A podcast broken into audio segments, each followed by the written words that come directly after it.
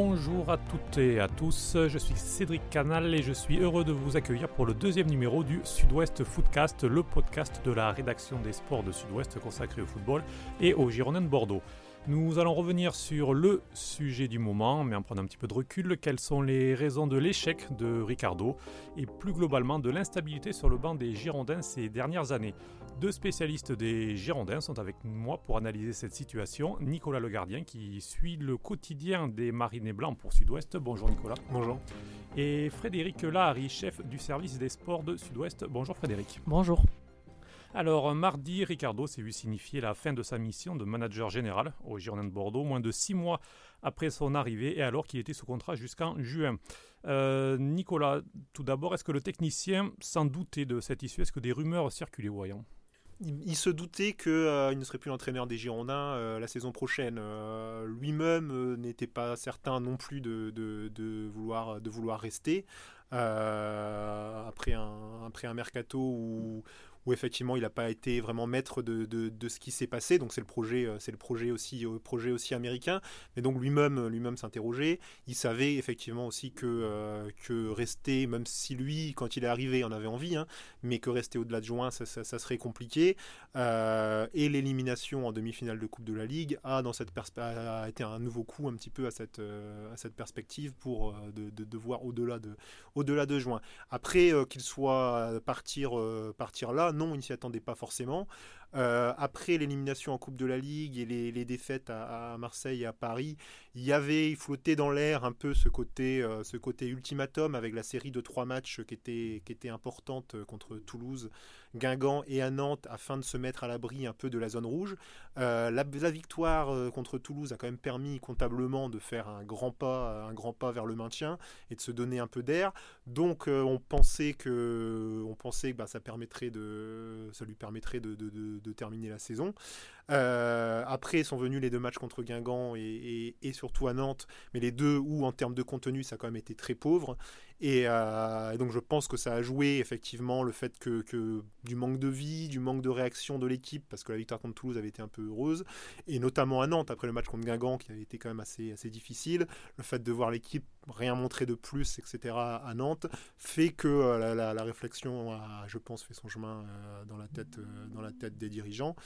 Et euh, avec également, euh, voilà, je pense également que eux se renseignaient de leur côté sur, euh, sur les, réfléchissaient de leur côté, c'est même sûr, sur les options déjà pour la saison prochaine en termes en termes d'entraîneurs et s'intéresser à des entraîneurs libres. donc tout ça faisait que pour certains, il y avait peut-être la possibilité de les voir arriver plus tôt que prévu. Donc tout ça mis, bout à, mis bout à bout, plus quelques, quelques signes qu'ont eu les dirigeants avec l'histoire Caramo, quelques quelques manques de comportement des joueurs euh, qui, faut dire, euh, qui ont fait dire aux dirigeants il faut, euh, il faut agir maintenant pour, pour, pour éviter quand même que la, que la, que la fin de saison ressemble à, ressemble à une dégringolade. Donc ça a, été, ça a été leur réflexion. Alors Ricardo avait été le choix d'M6 pour succéder à Gustavo Poyet après euh, d'autres pistes qui avaient été étudiées. Un choix qui avait été validé par GACP euh, qui n'avait pas encore acheté le club euh, début septembre. Est-ce que Ricardo avait malgré tout la pleine confiance de Joda Grossa et de son équipe ou était-il juste vu comme un intérimaire par les nouveaux dirigeants bordelais? Il euh, faudra leur demander, on n'a pas la, réponse exacte. Je pense que dans leur, tête, à partir du moment où en plus Ricardo signait pour un an, avec en plus une situation un peu particulière due à son absence de diplôme et qui a pesé, hein, qui a pesé dans le choix, qui a pesé forcément dans le comportement de l'équipe et dans l'évolution cette saison, je pense que c'était un intérimaire. Je pense que quand ils sont arrivés, ils n'étaient pas fermés à pourquoi pas le voir, à le voir durer, en sachant que effectivement euh, les résultats seraient importants et qu'il était dès, le départ fragilisé par cette situation euh, de, de, pas de diplôme, donc pas de conférence de presse, donc pas pouvoir se lever sur le banc dès le départ, ça, ça le fragilisait. Après, aujourd'hui, euh, l'équipe serait euh, quatrième euh, en finale de Coupe de la Ligue avec le même, le même, la même problématique, le même problème. La question serait complètement différente. Donc, donc voilà. Après, c'est sûr que le faire signer d'un an, ça voulait dire, voilà, c'est aussi un intérim. Après, si les résultats avaient été bons, si ça avait pris, si le, problème finalement qu'il puisse pas se lever du banc et puisse pas communiquer, qui était en plus surmontable en faisant une validation des acquis de l'expérience pour la saison prochaine, voilà, n'en aurait plus été un. Mais la saison s'est déroulée qu'il y a eu une une bonne période, il faut le dire, hein, au début cet automne où, où, l'équipe a fait une belle série, remonté au classement, finalement finit pas si loin que ça en, Ligue Europa, pas très loin de la, qualification. Donc là, il y a eu une bonne période, et puis, et puis ça s'est un peu enlissé avec, avec un effectif qui a des manques aussi, et, et c'est vrai qu'on connaissait le style Ricardo, qui est d'abord une, une, assise défensive forte, et après, offensivement, avec l'effectif qu'il a, il a beaucoup axé sur le jeu des transitions rapides et sur, sur ses ailiers qui ont, qui ont tenu offensivement sur, sur la période de l'automne. Sauf qu'on a vu des ailiers qui ont, qui, ont, qui ont baissé de pied, qui ont joué parfois. Euh, qui, ont, qui sont sortis de leur rôle un petit peu sur, euh, sur les dernières semaines, qui sont sortis de leur forme. Il y a eu aussi tout ce qui est extra sportif avec, euh, avec les, notamment le transfert de, de, de Camano avorté. Donc tout ça fait que, les, que, que l'équipe a perdu en rendement, notamment offensif, et qu'il n'y avait pas vraiment de plan B après dans, dans l'animation du jeu. On n'a pas senti. Alors ils, ont, avaient l'option Cornelius pour essayer d'aller chercher avec du jeu long sur les deuxièmes ballons, mais, mais André Cornelius a, a des petits soucis physiques également. Il a du mal à tenir les matchs. Euh, voilà, donc ils n'ont pas, pas réussi à trouver ce plan B euh, offensivement qui fait que bah, les résultats se sont tassés. Euh, bon, le mois de janvier, on en avait parlé la dernière fois avec le flottement du mercato, etc., qui n'a pas aidé à donner un, cadre et un cadre commun, euh, c'était pas simple. Et donc tout ça fait que les, résultats se sont rayés. Et forcément, ça, ça a fini par fragiliser l'entraîneur, comme c'est tout le temps dans ce cas-là. Oui, puis ce qu'il faut dire aussi, c'est que c'était quand même prévisible dans le sens où il est logique que le nouveau propriétaire euh, veuille installer un entraîneur qui soit euh, complètement dans le projet, euh, qui est de développer des, jeunes joueurs, et un entraîneur qui, dans ce projet, n'aura pas forcément le droit à la parole pour, le, pour le mercato. Et on l'a vu, on l'a vu en janvier. Ricardo n'a pas forcément été entendu dans ce qu'il voulait, ni, ou à peine prévenu quand les, quand les joueurs arrivaient. Donc c'est pas c'est pas forcément étonnant que qu'il y ait une séparation. Euh, ce qui est un peu plus étonnant, c'est que ça arrive tout de suite. Et Nicolas vient d'expliquer les raisons. Hein. C'est un manque de résultats, tout simplement. Et les dirigeants ont pris peur parce qu'ils euh, ont vu euh, le, danger de, la relégation. Ils ont un petit peu pris peur. Ils ont dit si on on fait rien, on, court à la catastrophe, même si elle n'est pas encore aux portes des, des Girondins. Mais je pense qu'il y, y, a ces deux, deux côtés. il y a, la, la, question de, de dire qu'ils pouvaient commencer déjà aussi à construire, à construire la suite, finalement, avant peut-être gagner du temps en attirant un entraîneur qui est désintéressé déjà pour la fin de, pour la fin de saison, en l'attirant plus tôt, ça lui permet lui ben, de, se, de, s'imprégner, euh, de s'imprégner du groupe, de s'imprégner du club et, effectivement de gagner du temps, avec aussi à contrario le risque, puisque le but est de faire signer un entraîneur sur, euh, sur du moyen terme dès maintenant, que si, si ça se passait mal sur, euh, sur les prochains matchs, ben, que lui-même soit déjà un petit peu fragilisé tout en, en ayant signé sur le moyen terme, en sachant qu'il y aura un chantier l'été prochain, mais quand même. Quoi. Donc c'est, c'est le risque à contrario, mais c'est vrai que ça permet de gagner du temps pour lui, pour la connaissance du joueur, du groupe, du club, etc. Alors, euh, Ricardo était déjà passé par Bordeaux. Le premier passage de 2005 à 2007 s'était bien passé. Deuxième et sixième en Ligue 1, Coupe de la Ligue. Et puis un héritage, euh, Wendel, Fernando, Enrique, Cavenaghi, des cadres du titre de 2009. Alors, Frédéric, quelle image avait laissé euh, Ricardo justement de, ce premier passage? Il y, avait deux, deux images. Il y a d'un côté euh, l'image du jeu en lui-même n'était pas, pas formidable parce que c'est une équipe qui gagnait euh, souvent euh, sur le score de 1-0 ou un but d'écart. Mais il s'était adapté aussi à l'équipe qu'il avait, hein, enfin au joueur qu'il avait, c'est-à-dire qu'il avait effectivement construit un socle, une équipe d'abord qui ne prenait pas de but et qui, qui était très efficace offensivement. Les, joueurs de l'époque le disent encore, hein, c'était, et eux, eux se plaisaient dans, dans ce cadre-là parce qu'ils se sentaient forts. Donc il a, et donc il a réussi à construire, euh, à reconstruire les bases, les bases vraiment fortes d'une équipe. Euh, euh, et, Laurent Blanc, qui est arrivé après lui, en a, vraiment beaucoup bénéficié. Laurent Blanc lui a apporté la, touche finale, c'est-à-dire qu'il a apporté un, jeu un peu plus offensif, un peu plus ambitieux offensivement. Euh, avec une idée aussi précise de, ce qu'il voulait faire, mais il pouvait d'autant plus le faire que les, bases défensives étaient très solides avec les joueurs que vous avez cités, avec euh, Fernando, Wendel, euh, Enrique, Kavenaghi, même s'il n'a pas, pas joué au début, et une mentalité. Voilà, il a apporté ça, une mentalité d'une équipe qui, qui travaille. Et, lui n'avait pas foncièrement changé, je n'étais pas là moi à l'époque, mais sur ce qu'on m'a sur, ce qu'on m'a rapporté sur ce 12, 13 ans plus tard. Voilà, sur ce qu'on m'a rapporté de, de l'époque, de ce que j'ai pu moi j'avais pu voir en tant que spectateur, il n'avait pas foncièrement changé de, de, philosophie. De toute façon, ça, ça se perd pas. Il, il gardait cet état d'esprit avec un groupe très important, avec une ossature défensive. La grosse différence aujourd'hui aussi, c'est la valeur de l'effectif sur le plan offensif, les caractéristiques de, de, de, l'effectif, puisque à l'époque, euh, il y avait aussi au milieu de terrain, bah, on en parle, hein, Fernando, Vendel, euh, des joueurs que lui, bon, lui en plus avait été cherché, des profils que lui avait été cherché, mais qui sont qui étaient des joueurs euh, très bons techniquement, créateurs, qui, qui manquent aujourd'hui à cet effectif-là. Il y avait aussi une grosse caractéristique à cette époque-là, c'était la, la, force sur coup de pied arrêté, où l'équipe marquait énormément sur coup de pied arrêté. Aujourd'hui, elle a marqué un but en, sur coup de pied arrêté, ce qui est son plus faible total depuis, depuis des années, et parce que parce qu'il y a pas de tireur, parce qu'il y a un manque de timing. Donc tout ça fait que euh, la base défensive, le replacement était là parce que parce que euh, parce que ça ça fonctionnait, euh, ça fonctionnait. Alors il y a des joueurs qui font plus ou moins les efforts, mais en tout cas la, base défensive était là. Mais qu'offensivement, eh il n'a pas réussi à, trouver ça, surtout une fois que les que ces que les individualités offensives ont commencé à baisser de pied, à, jouer un peu, voilà, à sortir de leur sortir de leur cadre aussi. et j'ajoute qu'en lors de son premier passage, il bénéficiait aussi de, l'émergence de jeunes joueurs issus du, centre de formation, Marc Planus, euh, euh, Marwan Chamak, qui commençait aussi. Et, là, c'est pas forcément le cas. Les, jeunes qui sortent ne sont pas encore tout à fait prêts. Donc, euh, il y, a beaucoup de choses. Et puis le, fait qu'ils ne pouvaient pas aussi communiquer directement avec les joueurs pendant, pendant le match, qu'ils ne communiquaient pas avec la presse directement non plus. Euh, il y, a beaucoup de choses qui ont fait que, euh, que ça n'a pas, pas fonctionné euh, cette fois. Puis il n'avait pas, comme on l'a dit, contrairement à 2005-2007, il n'avait pas les clés non plus du recrutement. Il n'avait pas la main sur le recrutement. C'est très important et pour, cet hiver et pour l'été prochain, je pense que c'était primordial pour lui, pour lui aussi. Il y avait plus de, de, de joueurs matures aussi, je pense, à l'époque, vraiment impliqués dans son projet avec lui, voilà, qu'aujourd'hui, où il y en a quelques-uns, on va dire Benoît Costil, Jimmy Briand, euh, Yaroslav Plazil, mais c'est très peu. Le reste, c'est des jeunes joueurs, donc qui sont aussi euh, voilà, en apprentissage, etc. Et à l'époque, il y avait quand même beaucoup plus de joueurs matures, certains très proches de lui. Euh, voilà, donc c'était plus, plus facile aussi. Et ça, eh ben, il y avait moins, il y avait moins là. Et après, il est arrivé, faut, faut, pas l'oublier non plus. Hein, il est arrivé au mois de septembre. Il n'a pas choisi son, son, groupe. Il est arrivé. Ils ont joué tous les trois jours. Donc l'équipe a joué tous les trois jours de septembre jusqu'en décembre. C'est-à-dire que de septembre jusqu'en décembre, il n'a eu que les trêves internationales, sachant qu'il y a beaucoup de joueurs qui partaient pour travailler sur euh, sur du long terme.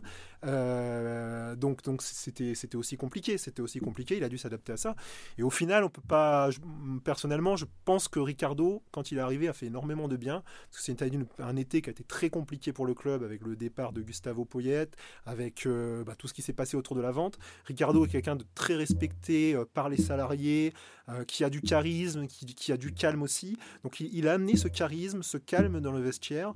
Il a amené aussi un peu de sécurité pour les, pour les salariés. Et je pense qu'il a permis de passer l'automne avec des résultats qui ont été plutôt bons et qu'il a peut-être permis aussi d'éviter une catastrophe plus grande.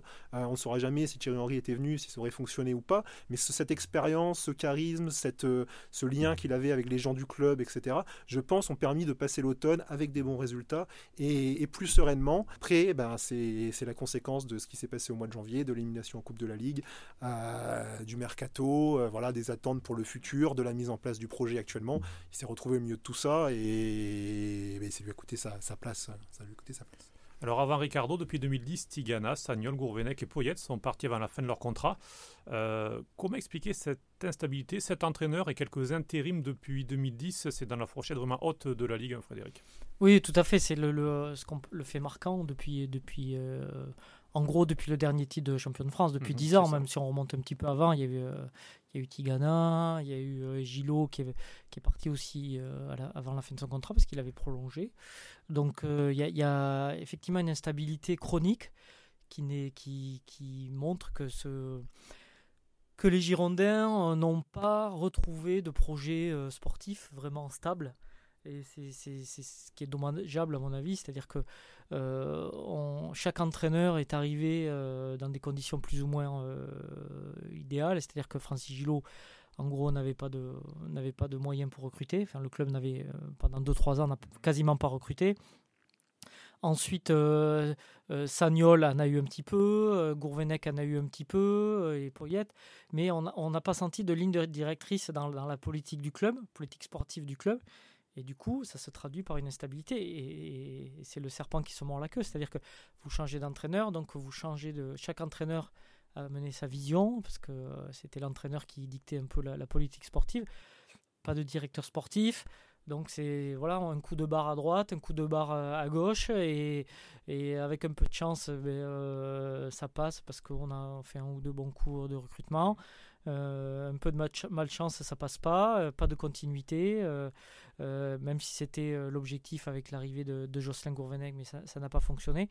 Donc c'est c'est un club qui se qui bouche un peu les, trous hein, dans tous les sens du terme, hein, les trous financiers depuis le, dernier titre, euh, qui, qui court après la stabilité financière et donc le, qui, qui, qui, bouche les trous aussi euh, sportivement. Bah, disons qu'il y, a, je pense qu'on dit qu'il n'y a, pas de, il y a pas de pression à Bordeaux, mais il y a quand même une exigence de résultats qui est restée depuis, euh, depuis les années du titre, depuis, depuis les années 90, où il y a quand même cette exigence d'être européen, de jouer le haut tableau. Sauf que cette exigence est restée, elle est toujours là, mais que le budget, lui, a a commencé à, descendre, à descendre vers le bas. Certains clubs se sont énormément développés. Si on prend, si on compare, de, on prend la situation de, l'année du titre et aujourd'hui, l'écart budgétaire en termes de structure, en termes de développement avec un club comme Lyon est devenu abyssal, alors qu'à l'époque, les deux clubs finalement jouaient, euh, jouaient dans la même cour.